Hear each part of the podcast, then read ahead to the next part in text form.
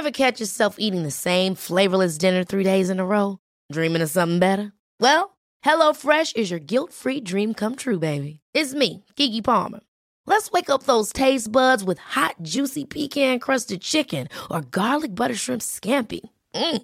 Hello Fresh. Stop dreaming of all the delicious possibilities and dig in at HelloFresh.com.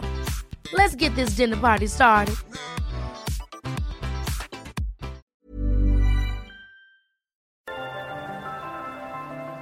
Las historias de ayer viven en nuestra memoria hoy. Viven en nuestra memoria hoy. Desde Puebla al centro de México, cofre de leyendas en voz de Andrea Villalobos. Comenzamos. El Nahual de San Felipe Hueyotlipan.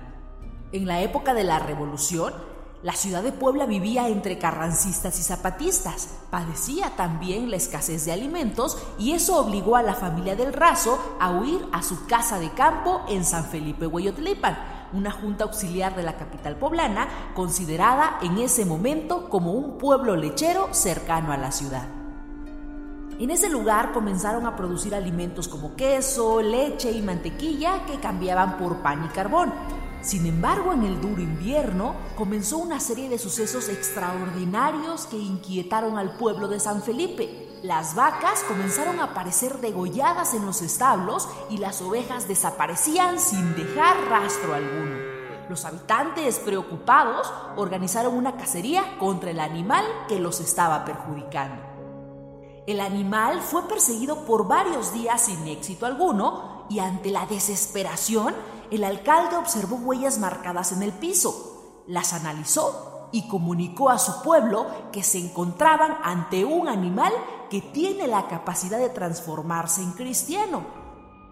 Y les pidió que debían reconocer esa posibilidad. Los vecinos admirados e incrédulos preguntaban entre sí a qué posibilidad se refería el alcalde. En ese momento el Señor les dijo, hay un nahual en San Felipe.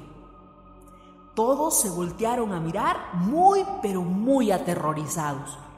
Entre los que no aceptaban el hecho de que el nahual pudiera estar en el lugar estaba don Francisco de Razo, quien había emigrado de la ciudad al pueblo con su hija Luisa. Este señor había planteado una vida tranquila en el campo, pero no contaba que su joven hija se enamoraría y vivía con el temor de que se fugara. Luisa estaba enamorada de Antonio, un joven muy, muy apuesto y recién llegado al campo. A esta preocupación del señor se sumó el hecho de que un nahual rondara por la zona, y fue justo por eso que organizaron una emboscada. El alcalde planeó llevar a los animales atrás del pueblo junto a la iglesia, en una calle que solo tenía dos entradas y una sola casa. Los pobladores organizados escogieron una noche de luna llena para tener la mejor visibilidad posible y así esperar a que apareciera la bestia. La noche transcurría y de pronto una sombra comenzó a aparecer entre los muros de la calle. Medía la altura de tres hombres uno sobre otro. Era de pelo gris, mitad bestia, mitad hombre, se movía en dos patas y mostró los colmillos al ver a las ovejas. La bestia apareció. Entre gritos de Dios está enorme y al ataque, comenzó la cacería. La bestia corrió directo a la trampa que le tendieron y cayó dentro de un pozo. Al tenerlo al fondo e inconsciente, notaron que el nahual que estaba dentro era Antonio, el enamorado de la hija de don Francisco del Razo. Todos quedaron asombrados y decidieron llevarlo a la cárcel mientras veían qué hacer con él. Los pobladores concluyeron que no podían acusarlo de transformarse en un animal para robar al ganado porque nadie les creería y aparte se burlarían. Pero tampoco lo podían dejar ir porque estaban seguros que era el culpable de la desaparición de sus animales. Al día siguiente, un acontecimiento fortuito cambió el destino del Nahual y también de todos los lugareños un grupo de revolucionarios llegó al pueblo para pedir provisiones y aunque los habitantes entregaron caballos y alimentos, los rebeldes también querían llevarse a las mujeres y entre ellas claro que estaba Luisa, la hija de don Francisco del Razo. El señor trató de impedir el secuestro pero no pudo y por un momento la mirada del padre se cruzó con la de Antonio. Este joven le dijo que podía ayudarlo, a lo que el Señor le preguntó que cómo lo haría y qué necesitaba para salvar a su hija. Antonio enseguida contestó que lo único que él pedía era carne y sangre. Francisco del Razo corrió con un machete y liberó al nahual. Lo miró y le dio un corazón de cordero. Enseguida le dijo que comiera y aunque fuera lo último que hiciera, que salvara a su pequeña hija. En ese momento, Antonio se transformó en el hombre bestia y salió a defender al pueblo olvidando que minutos antes planeaban su destrucción. El nahual comenzó a pelear contra los bandidos y nadie pudo detenerlo, ni las balas hicieron que dejara la lucha. Después de unos minutos, los foráneos salieron huyendo del pueblo. Después de este éxito, todos celebraron la defensa del nahual y permitieron que se quedara, pues pensaron que sería útil tener a un ser como este a su servicio a cambio de darle una oveja a la semana.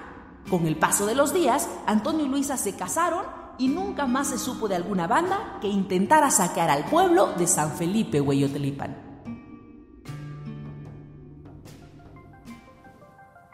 El cofre se ha cerrado.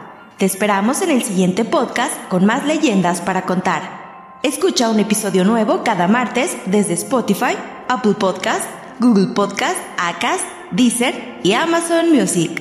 ¿Tienes alguna sugerencia de leyenda que deberíamos investigar? Te dejamos en la descripción de este episodio un link para que nos la cuentes o mándanos un email a podcast.com.mx. Esto fue una producción de El Sol de Zacatecas para Organización Editorial Mexicana.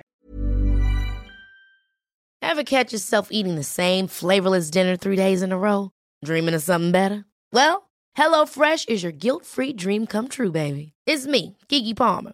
Let's wake up those taste buds with hot, juicy pecan-crusted chicken or garlic butter shrimp scampi. Mm. Hello Fresh.